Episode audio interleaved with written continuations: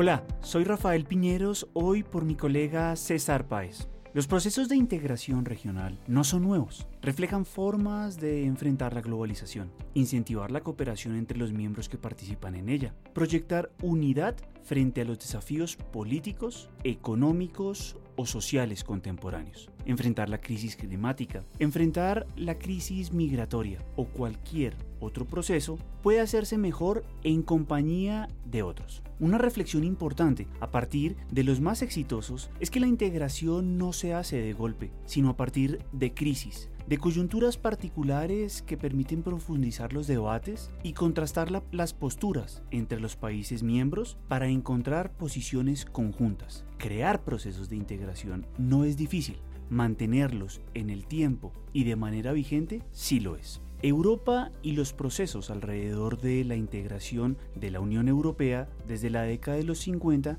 han sido una fuente de inspiración para América Latina y África principalmente. Hoy, cada región ha encontrado formas de incentivar sus propios modelos a partir de características propias, pero teniendo como base la creación de instituciones, en ocasiones comunitarias, en ocasiones intergubernamentales, para el desarrollo de los procesos a nivel regional estos modelos han sufrido algunos reveses. La Unión Europea vio cómo uno de los principales miembros, el Reino Unido, salía definitivamente a inicios del siglo XXI. Sin embargo, hoy sigue siendo vigente a pesar de las dificultades. En América Latina hemos tenido la posibilidad de implementar diversos modelos, desde los más grandes y abarcativos como la Organización de Estados Americanos, hasta pequeños procesos subregionales como el Mercado Común del Sur, la Comunidad Andina de Naciones, el Sistema de Integración Centroamericano o algunos otros más esporádicos como la UNASUR o PROSUR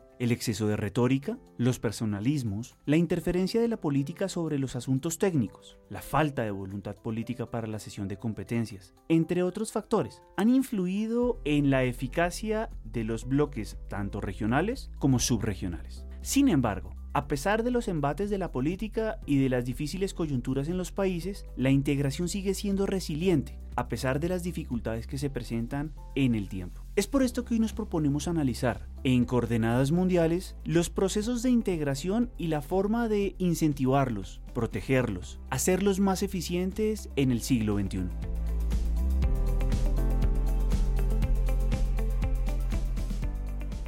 Bueno, muchas gracias a todos nuestros invitados por aceptar. Quisiera eh, empezar con nuestro primer invitado que es Ignacio Bertesagui, quien nos acompaña desde la Universidad Católica del el Uruguay. Ignacio, un gusto tenerte en los micrófonos de Coordenadas Mundiales. Un placer, mucho gusto. El profesor Eric Tremolada, profesor de Derecho Internacional de la Universidad Externado de Colombia. Eric, eh, director de la cátedra Jean Monnet de la Universidad Externado. Eric, ¿cómo te encuentras? Muy bien, Rafael, muchas gracias por la invitación. Y por supuesto, María Teresa Aya, profesora también de la universidad, analista internacional. ¿Cómo estás? Un gusto estar de nuevo aquí con ustedes en estos podcasts, Rafael. Vale, perfecto. Un tema que sin duda alguna nos llama mucho la atención tanto en América Latina como en Europa, como en el continente africano o como en Asia, hemos visto que los procesos de integración han sido una tendencia general después de la Segunda Guerra Mundial, cada uno con características muy particulares. Pero al mismo tiempo, hemos visto cómo en el siglo XXI el fortalecimiento de los personalismos, los líderes autoritarios, han generado más críticas y dudas sobre los procesos de integración. En ese sentido, quisiera empezar contigo, Ignacio. ¿Cuál crees que puede ser, no sé si un antídoto, pero sí una forma de promover la cooperación y la integración en el siglo XXI?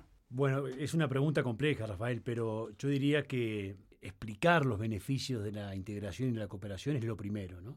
Eh, el ejemplo europeo en eso es, eh, es muy claro, en el sentido de que han trabajado durante mucho tiempo el porqué de la integración y el porqué de la cooperación. ¿Qué ¿A qué favorece a que los estados cooperen? ¿no? A través de diferentes instrumentos. Los procesos de integración son un instrumento para cooperar, porque no se trata solo de comercio, sino se trata de los procesos de integración. Una cosa son los tratados de libre comercio y otra cosa son los procesos de integración que existen en el mundo y que tenemos varios en América Latina. Y el hecho de que la sociedad se vea involucrada en estos procesos, tiene mucho que ver con cómo explicamos los beneficios de la integración. Yo creo que hoy lo que uno de los desafíos que tenemos es que existe una brecha entre la sociedad y los instrumentos. Muchos, si uno pregunta o en las encuestas esto se ve reflejado, la población no ve los beneficios concretos de la integración o de la cooperación. Yo quisiera ir contigo, Eric, porque a mí me parece que en América Latina, y te lo, te lo escuché tal vez ayer en un evento muy interesante que tuvimos sobre la diplomacia en el siglo XXI, tú mencionabas una cosa bien llamativa y es, en Europa es evidente que los procesos iniciaron de arriba hacia abajo, pero en América Latina, y siguiendo con la línea que, que decía Ignacio, pareciese que la población se ve menos beneficiada de los procesos o de las decisiones que se toman en términos de integración. Nos hace falta en nuestra región llegar más abajo, nos hace falta eh, popularizar, si se puede decir de alguna manera, los procesos de integración y que la gente vea, entienda que no es una cuestión que se decide allá lejos, tal vez en otras ciudades, cuando el presidente sale y toma decisiones, sino que realmente tiene una incidencia directa en su vida diaria. Muchas gracias, Rafael. Sí, o sea, definitivamente acá hay un problema eh, hay un, eh, con ocasión que tenemos a Ignacio aquí, podremos citar a Dromi, eh, un experto en integración en el Mercosur, y él decía que habían tres formas de concreción de los procesos de integración. Uno son digamos, la, estructura jurídica, el orden jurídico propiamente dicho, que es el que institucionaliza y operativiza un proceso de integración, pero hablaba de lo que llamaba él las formas de acción. Y entre las formas de acción está pues toda una lógica de planeación, primera lógica, cualquier proceso de integración se hace en el marco de una organización internacional. Miren la escasa planeación que tienen las organizaciones internacionales de integración latinoamericanas. Segundo, técnicas de control, en técnicos de que los propios órganos y los estados son los que verifican el cumplimiento de las obligaciones y hacen seguimiento para ello. Una de las tesis que ayer Ignacio mencionaba en el foro, eh, que es escasísimo el verdadero control que hace eh, digamos, para mantener el compromiso en la decisión por parte de los... Y el tercero tiene que ver con lo que tú mencionas, y es todas las estrategias de difusión. Entonces, si en un proceso de integración se crea un marco normativo para que eventualmente bienes, servicio, tal vez capital, tal vez trabajo, circule dentro de una zona que han pactado los estados, pues quienes van a encontrar oportunidades son los actores que trabajan en esa zona. Si tú no le difundes esta información, pues el actor está totalmente desconocido. Y eso es lo que pasa en los procesos de integración latinoamericano, quedan circunscritos a casi que círculos oligopólicos de la discusión. Ejemplos rápidos. Proceso de integración centroamericano empieza en el año 61, el andino en el 69, el caricón en el 73 y 90-91 el Mercosur. Solo por mencionar los viejos. Si tú miras la cantidad de años que hay, décadas, seis, cinco o dos, o más, o tres, perdón, en el caso de Mercosur, en todo ese número de décadas, mira la cantidad de horas de formación que se dan solo a los universitarios en tema no existe. En Europa, por el contrario, la formación empieza desde el colegio de tal. Entonces, si tú no conoces el proceso, tú jamás entenderás las bondades. Y las bondades giran en torno a que a los socios tú le otorgas trato nacional. El mismo trato que tendría cualquier ciudadano dentro de un espacio económico definido, como lo que sería Colombia para nosotros. Y mientras eso no se dé, evidentemente. Perfecto, muchas gracias Eric. Yo quisiera ir contigo, María Teresa, para terminar este, este primer punto, porque María Teresa ha tenido una vida profesional constante en la academia, pero dilatada en el sector público. Es decir, has ido y venido y has participado tanto en la Cancillería, eh, en procesos de formación, como en el ministerio que hoy en Colombia llamamos de Industria de Comercio, Industria y Turismo. De hecho, iniciaste ese, ministerio con eh, el otro presidente eh, Juan Manuel Santos. ¿Cómo mantener la intensidad de la integración en distintos momentos cuando pareciese que hay crisis o hay hechos coyunturales más importantes que resolver? ¿Cómo seguirle diciendo a la gente, a los empresarios, a los políticos, que la integración es importante y que debería ser constante en sus vidas? Gracias, Rafa. Es muy cierto tu buena memoria. Mi paso por el Ministerio de Comercio con Juan Manuel Santos coincidió, por ejemplo, entre todos esos temas que le gustan a Eric, con el G3. En ese momento el tema que estábamos tratando en el ministerio era el G3, este grupo entre México, Venezuela y Colombia para intercambio de bienes comerciales abiertos sin los aranceles, dejando atrás muchos eh, temas de, sí, de aranceles que tenía Colombia históricamente. Y de ahí saqué algunas ideas que siempre le he contado a los alumnos. Y es, uno, en América Latina, a diferencia, por ejemplo, de Europa, que nos hablaba Eric de todos, esta enseñanza que empieza temprana sobre la integración, todavía el tema, y me voy a ir a un tema distinto, que es la consolidación del Estado. El tema de consolidación del Estado es mucho más joven, ha tenido menos años. Europa tuvo cerca de 400 años de guerra, antes de decir después de la Segunda Guerra, como bien decías tú al principio, que iba a haber unos procesos, empezaron pequeños, pero que han ido creciendo integración. Nosotros todavía tenemos estados que les cuesta ceder soberanía, que realmente les cuesta hablar de la construcción de ideales comunes con los demás países, a menos que estos ideales comunes sean, y esto es interesante en América Latina últimamente, ideales populistas. Hemos estado viviendo un populismo exacerbado en toda América y en el mundo en general, sobre todo después de la caída de las Torres Gemelas y del advenimiento de las redes sociales. Y yo creo que eso hace que los intereses individuales de cada Estado y sobre todo del líder del momento sean los que primen por sobre los intereses que pueden ser de convergencia de los diferentes países para superar, no sé, asimetrías o diferencias o ganar algunos réditos políticos, esa segunda parte no la hemos logrado realmente consolidar. Entonces yo creo que para hablar de integración tenemos que tener, uno, Claro que la historia en América Latina es distinta a la de otros países. Dos, el siglo XXI, como bien lo decías, es un siglo que tiene intereses distintos y sobre todo al estilo de Bauman se mueve muy rápidamente en las redes sociales y los intereses cambian.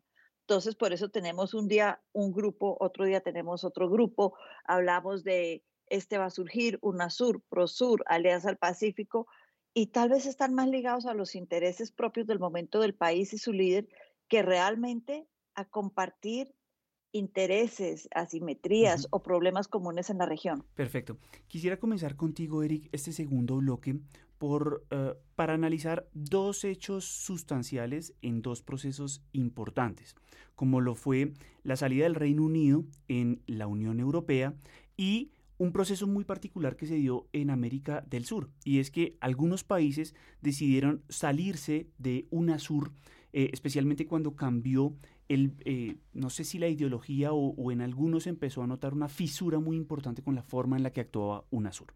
Entonces, eh, quedándonos solo con estas dos crisis, ¿cómo hace la Unión Europea para ser resiliente después de la salida de, uno, de un miembro importante e influyente como el Reino Unido, que salió definitivamente en enero del 2021?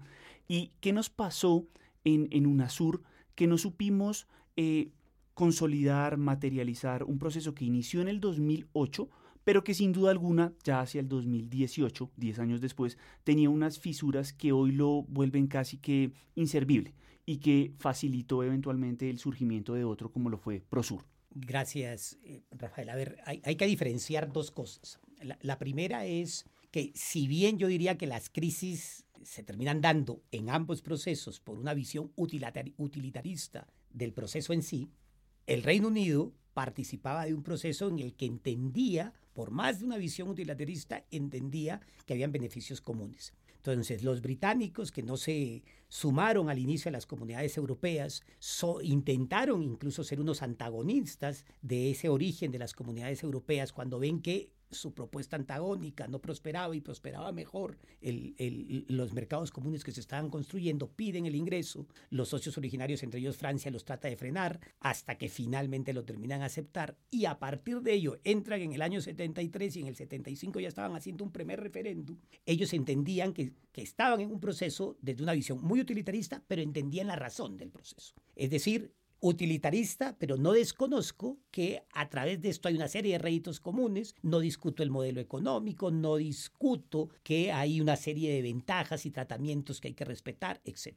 Hasta ahí, digamos, digamos, el origen de la visión utilitarista del, de la integración británica dentro de lo que llamamos hoy Unión Europea. Y ahora explico la salida. Pero respecto al origen también de la participación de UNASUR dentro de, eh, de los países dentro de la UNASUR, ahí tenemos un problema mucho más grave, porque el utilitarismo era conjunto de todos los socios. Entonces, eh, ayer recordábamos justo en el foro y en el debate, la UNASUR que, que tú mencionas desde el 2008, nace desde finales de los 90, el origen de las discusiones era encontrar la convergencia entre la comunidad andina y el Mercosur. Y era la idea de generar un elemento de convergencia en términos económicos de los dos procesos para hacer una zona económica un poco más amplia. Eso se va desnaturalizando, por un lado con el liderazgo de Chávez primero, luego con el liderazgo de Lula, y todo eso termina generando una organización que ya no buscaba la convergencia económica, sino de alguna manera una organización con un énfasis político, entre comillas, pro democracia, tratando de ser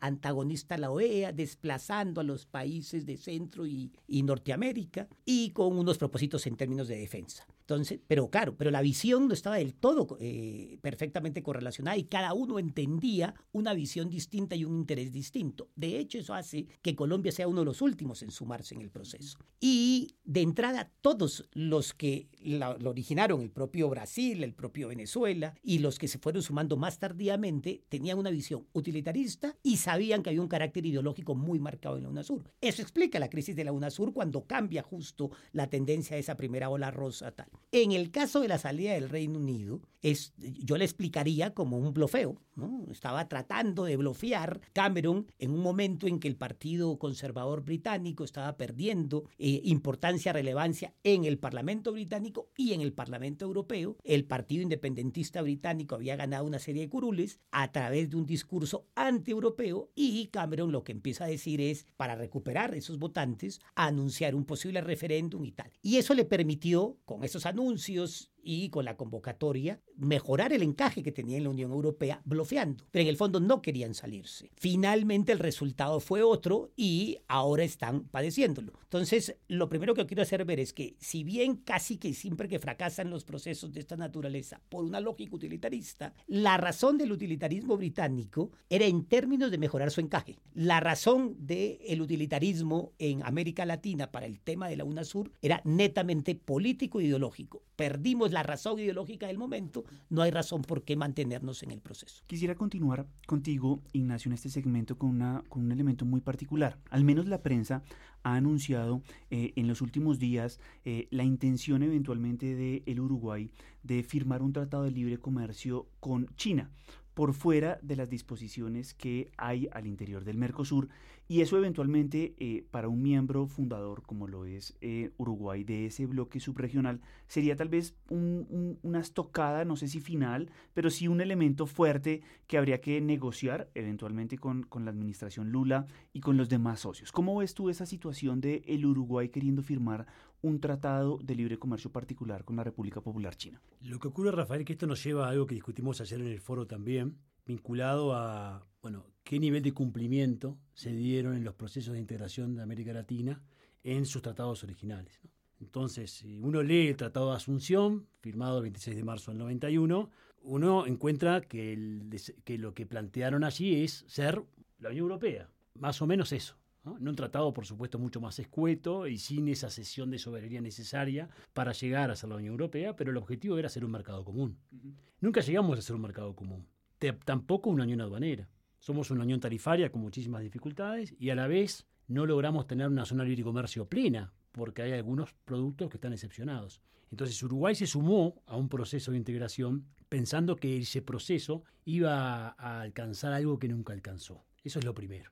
Y entonces la valoración que hace Uruguay es, además, el Mercosur iba a transformarse en una plataforma para negociar a nivel internacional. No ha sido difícil.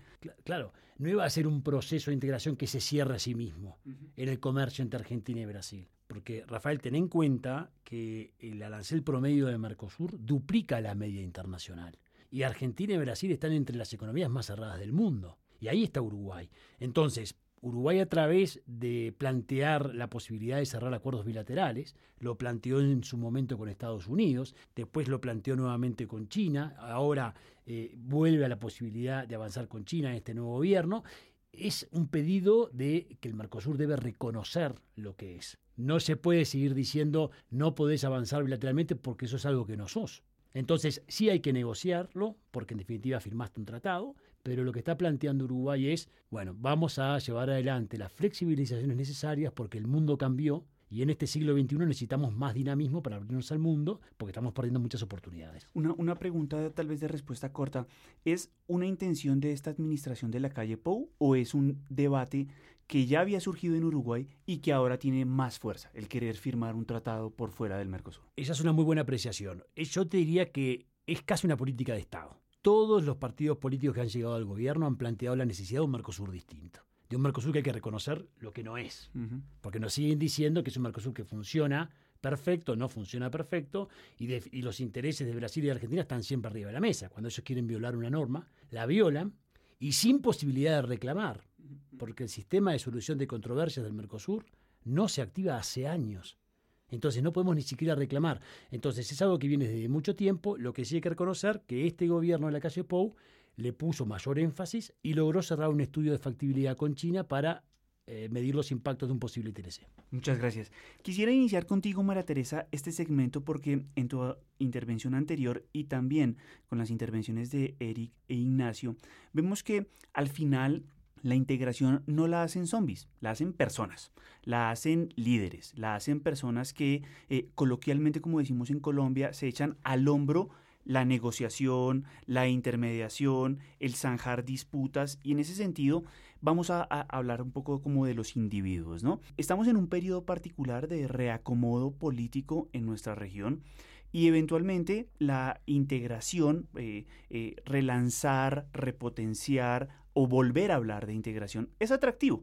Es atractivo porque vende, es atractivo porque genera en ocasiones réditos políticos. ¿Cómo ves en este momento los liderazgos individuales de los líderes de la región para impulsar, ya sea el Mercosur, volver a hablar de procesos como UNASUR o de mecanismos eventualmente más flexibles? ¿Cómo lo ves en términos de liderazgos individuales? Rafa, yo creo que ahí retomo una palabra en la que estaba pensando mientras hablaban ahorita Eric Ignacio, y es el populismo. Y esto tiene que ver con por ejemplo, cuando Eric estaba hablando del Brexit, Cameron lo que él estaba haciendo era populismo en el momento en que llamó en el 2016 a este referéndum, que como bien lo dijo Eric, no salió como él pensaba que iba a salir, este sofisma de distracción no le funcionó, pero pensaba también cuando hiciste la pregunta de Uruguay en Chile, que es un país que está muy abierto a los tratados de libre comercio, más no necesariamente a la integración en América Latina. Entonces uno dice, a ver, un tratado de libre comercio, pero no están abiertos a la integración. Ellos ven la integración con recelo y la miran desde lejos, pero ven a Asia, por ejemplo, ahorita el TPP volvió a entrar en vigor en estos días y ha sido un tema muy interesante. Y cuando uno habla con personajes en Chile como Andrés Rebolledo, que yo creo que es uno de los grandes artífices de estos tratados en ese país, él dice, meternos en la región, y aquí empato con tu marea rosa, es estar pendiente de los cambios políticos más allá que de los cambios del mercado. Tenemos que jugar a esos cambios. Cuando se creó la Alianza del Pacífico y se creó con los cuatro países y vino el primer cambio en Perú, cuando llegó Llanta Humara a Perú, los otros tres países temblaban, decían, hasta acá llegó todo lo que hemos invertido, todo el esfuerzo que hemos hecho y se va a acabar. No, resulta que con Ollanta funcionó. Ahora, hoy en día está mucho más coja de lo que hubiera podido estar con un Ollanta mal. Está, yo pienso que está realmente en silla de ruedas, ni siquiera está coja, la Alianza del Pacífico. Y eso tiene que ver precisamente con estos liderazgos. Y es que los liderazgos en América Latina siguen en ese debate casi filosófico de cómo me va mejor a mí en la vida, me va mejor solo o me va mejor compartiendo. O comparto un poquito, pero yo sigo solo porque yo soy yo. Y ese debate de hasta qué punto realmente la unión hace la fuerza o la unión me debilita y me quita soberanía, es un debate que no hemos solucionado y no hemos superado en América Latina. Entonces, eh, yo hablaba ahorita de la Alianza del Pacífico y es que tenemos personajes como AMLO, nuestro propio presidente Petro, eh, que miran y dicen, a ver, la alianza, ¿para dónde va? Que los problemas políticos en Perú sobrepasaron el tema de la convergencia económica y la flexibilidad y la movilidad que eran la base de la alianza. En otras palabras, yo creo que esta marea rosa nos da una convergencia política, más no necesariamente una convergencia económica. Y acá me devuelvo para seguir empatando de temas a tu primer tema,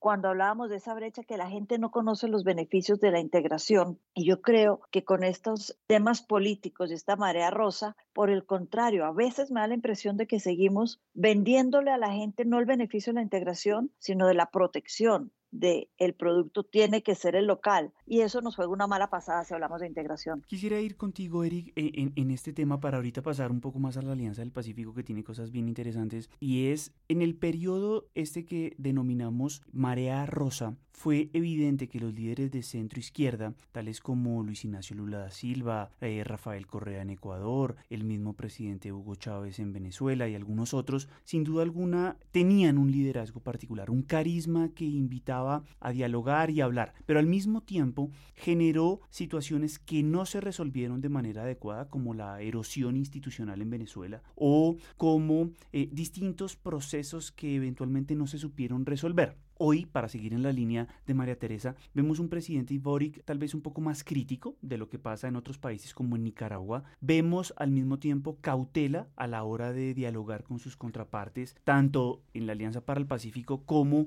en otros foros. ¿Cómo ves esa cuestión de liderazgos individuales? ¿Hay, un, hay una sustancia nuevamente para hablar, para recomponer, para relanzar? ¿O eh, sin duda alguna la pandemia y la coyuntura particular nos invita a que cada país debe pensar por sí mismo en su mejor forma de insertarse y participar en eh, lo que queda de globalización, si se puede llamar así. Esa es tal vez la pregunta más compleja de responder, querido Rafael, pero a ver... es que me gusta hacerte las difíciles a ti. no, yo, yo, yo diría varias cosas. Lo, primero es, evidentemente, eh, y, y ese fue el fenómeno de las comunidades europeas, hubo unos liderazgos muy marcados, pero unos liderazgos con propósito, con propósito común que ahí es donde viene el problema. Entonces, evidentemente la primera y tal vez la segunda ola rosa que estamos viviendo en América Latina eh, generó unos liderazgos muy marcados, pero volvemos a la misma al mismo planteamiento que mencionaba hace un rato. Entonces, era un Lula que entendía que Brasil no solo tenía que ser una potencia regional, sino que podía ser una potencia con vocación mundial. Por tanto, yo tenía que participar en otro tipo de escenario, los BRICS, tal, y de alguna manera la construcción interna de la propia UNASUR y tal me ayudaba a ese propósito un Chávez que también trataba de ser tal, pero era tratando de vender su propia imagen, ¿no? un modelo económico, pero no, no, una dinámica real pro América Latina, sino un liderazgo muy personalizado. Y de alguna manera eso es lo que ha pasado con los liderazgos de esa primera ola rosa. Y aparentemente yo tenía mucho más esperanzas en esta segunda ola rosa que en la primera. Y eh, entendía que de alguna manera esto iba a cambiar.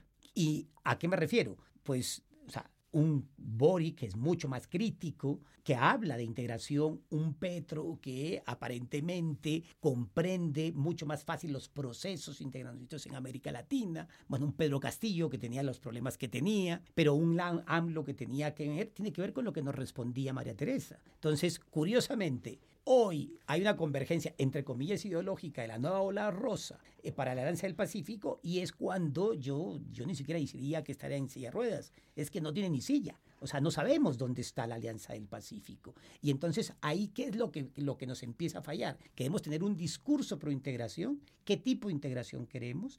Integración económica, yo discuto que sea factible integración política, en fin, hasta que no venzamos estas dinámicas va a ser muy difícil. Y cierro con lo siguiente, si uno se, eh, se acuerda de Alcide Gasperi, que era el primer ministro italiano, que ayuda a sentar en la mesa a Alemania y a Francia, que a su vez retoman los planteamientos de Jean Monnet y Robert Schuman sobre construir una organización sui generis para construir paz y sale un Konrad Adenauer que convence a los alemanes para explicarles que en lugar de seguir pugnando por el carbón y el acero unidos y administrados asociados van a ganar paz con una estrategia económica, uno entiende que el liderazgo es un liderazgo pensando en la región, ¿no? sumando entre todos en pos de un propósito. Aquí parece que los liderazgos se están reduciendo constantemente, los de un lado y de los otros, a un modelo unipersonal y solo a tratar de destacar la personalidad del líder. Y ahí sí no hay a qué, o sea, no estamos liderando a nadie, estamos liderando o construyendo o inflando imágenes casi que mesiánicas. Esa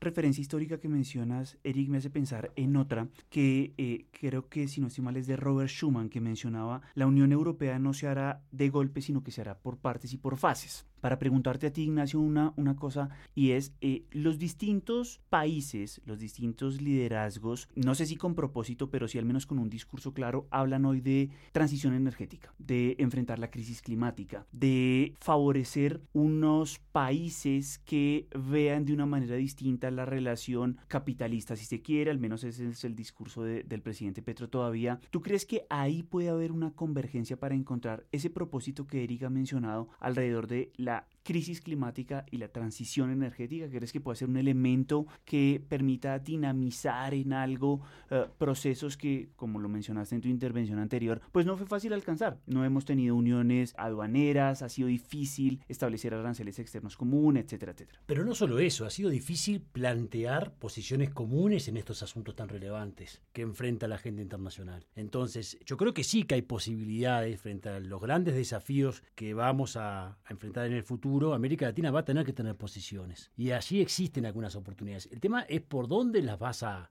a terminar de consensuar, porque hoy América Latina no tiene consensos mínimos en grandes temas. Tenemos diferencias sustanciales en los conceptos de democracia, en los derechos humanos, también en la agenda climática. No te olvides que hace muy poco tenías en Brasil, nada más y nada menos, a un Bolsonaro que negaba el cambio climático, como así también la propia pandemia. Entonces, ¿cómo le vas a pedir a una América Latina, que ya es un concepto de por sí muy amplio, pero vamos a pensar ni siquiera eh, a pensar en América del Sur, ¿no? ¿Cómo le vas a pedir llegar a consensos en los grandes temas cuando tenés líderes que por supuesto no tienen propósito, son líderes que tienen más una visión personal, que no logran, obviamente, o sea, que niegan temas tan importantes como la pandemia o como el cambio climático y, apuestan a irse del, Tratado de París, por ejemplo, como, inicialmente lo pensó Bolsonaro, después no lo concretó. Pero claro, ahí tenés, a Trump también, tenés a la principal potencia a nivel mundial que planteó una agenda de ese tipo cuando estuvo en el gobierno. Y Biden en muchas cosas la ha cambiado, pero en otras no. En otras seguimos viendo a la principal potencia a nivel mundial con una posición no cooperante en los grandes temas de la agenda global. Y creo que cómo salir de la guerra en Ucrania es uno, ya que estamos cerca de cumplir un año de este conflicto. Entonces, yo creo que América Latina tiene esta oportunidad. El tema dónde vamos a discutirlas. ¿Quién las va a liderar? ¿Va a ser en la CELAC? ¿Va a ser en la extinta UNASUR, que puede volver porque ahora eh, Lula quiere que vuelva. Vamos a poder tener asociaciones estratégicas con Europa, con Estados Unidos. Vamos a tener una posición común en cómo relacionarnos con China. Eso es lo complejo. Hasta ahora yo no creo que estén dadas las condiciones para que América Latina pueda realmente avanzar en posiciones comunes en estos asuntos tan relevantes, pero también es quizás es mucho pedirle a América Latina en este momento cuando el mundo está tan convulsionado. Pero progresivamente deberíamos ir avanzando en posiciones comunes en los grandes temas donde por supuesto la región tiene un rol que cumplir. Porque si hay algo que nos ha demostrado la incertidumbre a nivel global, y lo discutíamos ayer, es parte del mundo está volviendo a mirar a América Latina se dieron cuenta que han dejado de lado por mucho tiempo una región que tiene capacidad para responder a este tipo de crisis que se vienen en una región que en términos generales es de paz. Bueno, ¿cómo aprovechamos eso? Bueno, necesitamos una vez entender que es cooperando y que para eso también necesitamos instituciones que puedan llevar adelante, bueno, la formalización de esas cooperaciones. Muchas gracias, Ignacio.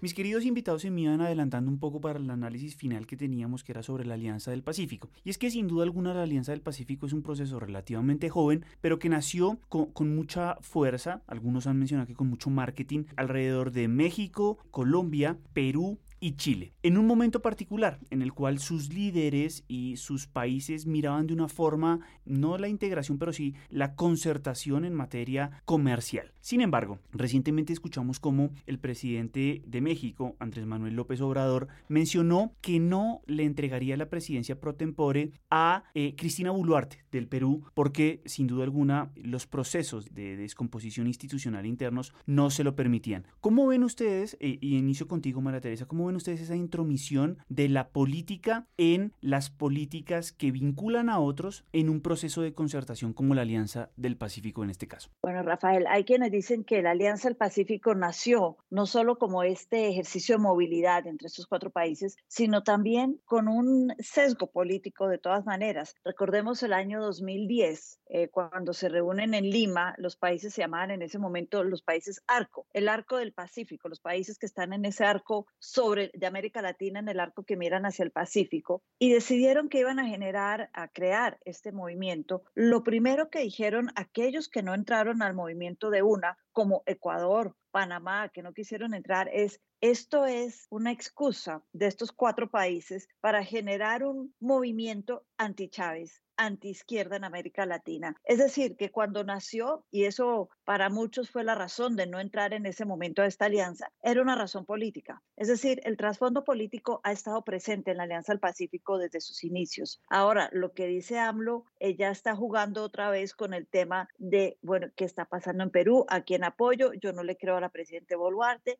Lo volvieron nuevamente un tema político y acá te cuento que yo estaba mirando el tema de la integración desde el prisma o con los lentes puestos de un filósofo polaco que me encantaba, que se llamaba Bauman, Zygmunt Bauman, que habla de lo líquido. Y yo realmente creo, y la Alianza del Pacífico para mí tipifica este movimiento líquido de la integración en América Latina. Y es que la integración es tan resultado a veces de tendencias, como lo que dice uno en Twitter, está trending, no está trending, tendencia es el resultado a veces más de tendencias en América Latina que realmente aquellos intereses de fondo como los que mencionaba Eric, que son tan importantes para la región y que no logramos que se consoliden, que formen un, un tema grueso y que sean realmente lo que marque la integración las tendencias suelen ser fugaces y un momento en el tiempo y necesitamos algo que perdure. Yo quisiera continuar con esa lógica porque no es la primera vez que pasa o que se amenaza con coaccionar la participación o la entrega ni en la Alianza para el Pacífico ni en el Mercosur, por ejemplo. Ha, ha sucedido en el pasado que frente a situaciones internas en Paraguay eh, o en la misma Venezuela, los socios condicionaron de alguna manera la participación plena o de Paraguay o de Venezuela. ¿Cómo lo ves tú desde del sur, Ignacio. Bueno, ahí lo importante es cómo se hace e, ese condicionamiento de participación, si es a través de un instrumento jurídico o si es como se está haciendo la Alianza del Pacífico. Me parece un gran error lo que hace el presidente mexicano, en primer lugar. Independientemente del desarrollo eh, que decía María Teresa vinculado al componente político de cómo inició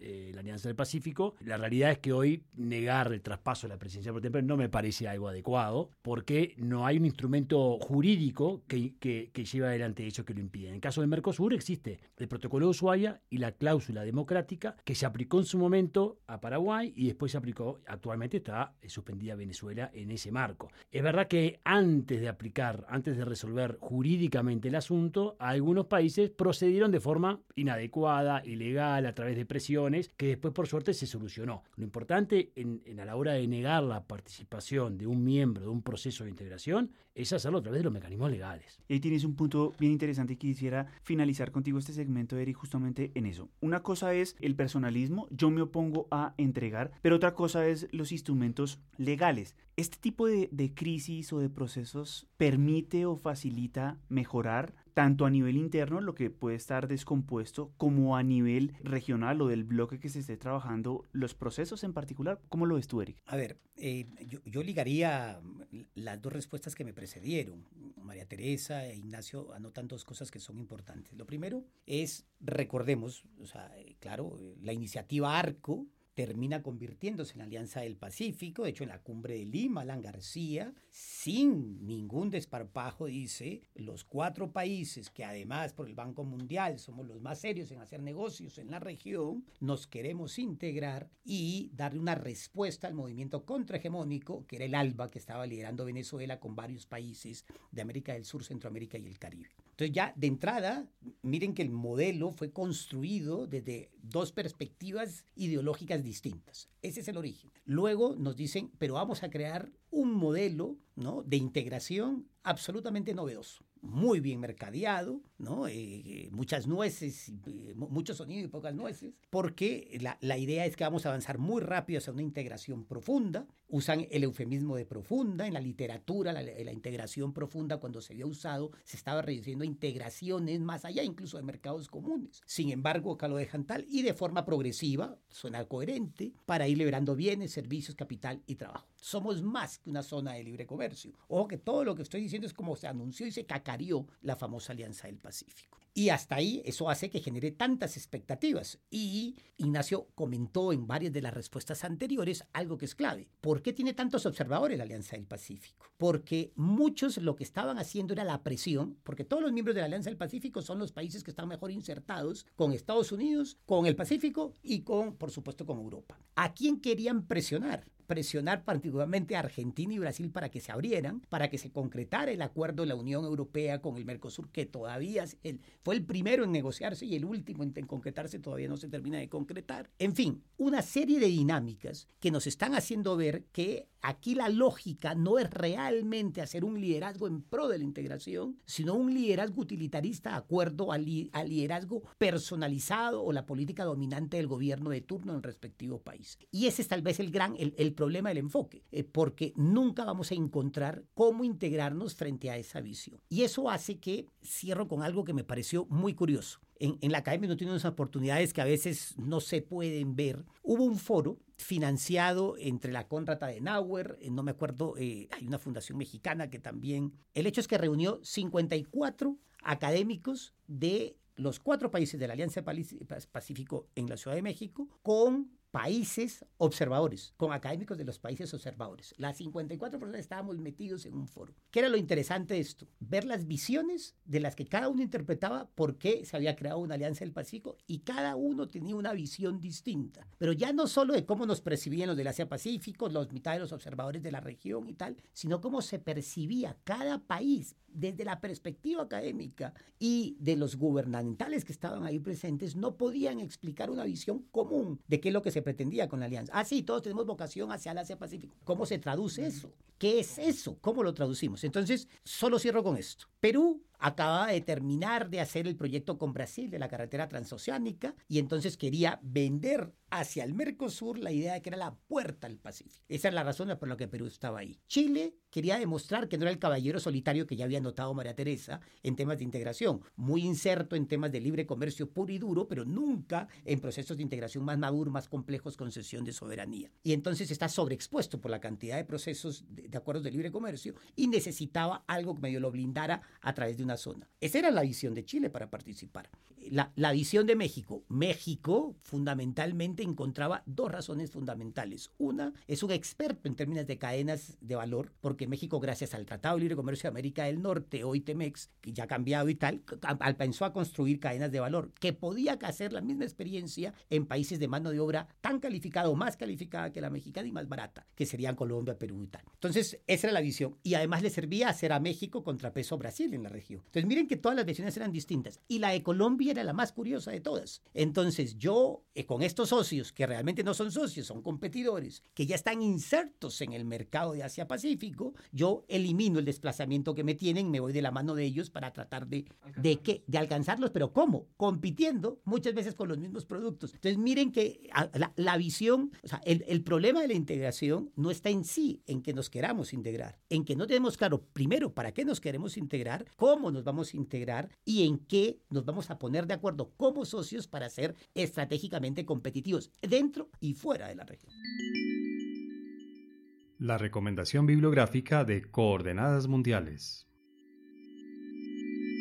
Por supuesto, a mis invitados quisiera entrar en esta última parte ya a las sugerencias, los recomendados que tradicionalmente le hacemos a nuestros radioescuchas. En ese sentido, les quisiera preguntar tanto a María Teresa, Eric e Ignacio un libro, una obra, una serie, un artículo que les haya llamado la atención sobre el tema particular que hemos estado discutiendo el día de hoy. María Teresa, en términos de integración, en términos de ponernos de acuerdo, en términos de cooperar, ¿qué se te ocurre que le podrías sugerir o recomendar a los radioescuchas de Coordenadas mundiales. Pensando en todo lo que dijo Eric, se me ocurrió, y realmente cambié mi sugerencia, el libro de Henry Kissinger del año pasado que se llama Liderazgo. En el capítulo, por ejemplo, de Charles de Gaulle, hablando del Brexit y la integración en eh, el suelo europeo, es muy interesante ver cómo maneja el tema de voluntad, porque para mí la voluntad es un componente de poder y de querer hacer las cosas muy importante. Muchas gracias, María Teresa. Ignacio, voy contigo. ¿Qué se te ocurre que le podríamos recomendar a los radioescuchas de Coordenadas Mundiales? Bueno, no, me voy a ir por un libro, me voy a ir por una serie de estudios que se hacen hace mucho tiempo en el BID Intal, donde hacen un seguimiento de todos los procesos de integración de América Latina y el Caribe. lo han dejado de hacer en parte, pero siguen haciendo en el Mercosur, lo hacían de la comunidad andina y lo hacían del mercado común centroamericano, un proceso que hablamos bastante poco, y allí en realidad exploran los avances y los desafíos de los procesos de integración de la región en términos de cooperación, los asuntos legales, el comercio, las inversiones. Entonces, hablando de esto de la importancia de conocer qué es lo que está ocurriendo en cada proceso, me parece interesante este esfuerzo del BID en cuanto a, bueno, tener una historia de la evolución de los procesos de integración en términos de sus avances, pero también de sus desafíos futuros. ¿Cómo es importante eso cuando tenemos que hacer investigación? Por supuesto que sí. Eric, voy contigo. Una serie, un artículo, un libro, una reflexión que le quieras recomendar a los radioescuchas de Coordenadas Mundiales. Yo creo que lo primero es volver a la génesis del fenómeno integrador, entender cómo se da el fenómeno integrador en Europa, por qué se da, cómo surgen esos liderazgos. Eso es clave, o sea, aquí tenemos que entender cómo surge. Segundo, irnos también a la génesis, cómo el fenómeno llega a América Latina con la, recomendación cepalina de los años 60 y tal. A partir de ahí vamos comprendiendo, de alguna manera, qué es integración, por qué se dio el proceso y cómo nos llega. Ya eso, digamos, nos permite sincerar un poco el discurso que no sea tan retórico. Eso por un lado. Y ya que me pones en términos de series, yo recomendaría unas, varias, pero en particular una, está en Netflix, la, la famosa película sobre la Dama de Hierro en el Reino Unido, y donde ustedes van a ver una cosa que fue bien curiosa, y ahí es donde parece que no se entiende cómo funcionan estos procesos de integración que generan una solidaridad importante.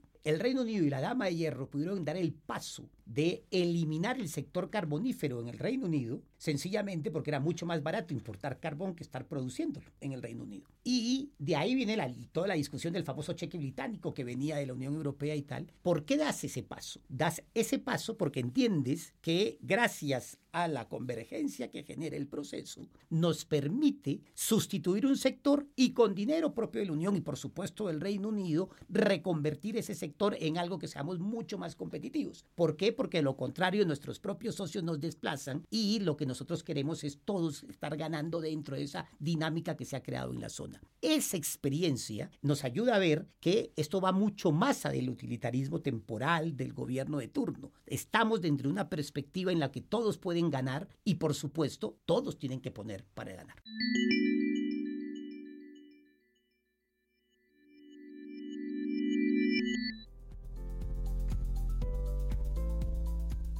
Muchas gracias Eric. Por supuesto a María Teresa, a Ignacio y a Eric, mis invitados hoy en cabina. Y sin duda alguna a Javier Villamil y a Ansi Saraponte por su apoyo decidido en la realización de este podcast. En cabina, quienes siempre nos han colaborado en la realización de este podcast, muchas gracias por su participación, por su tiempo y por regalarnos un momento en los micrófonos de Coordenadas Mundiales. Muchas gracias Rafael, un abrazo. Muchas gracias. Muchas gracias Rafael.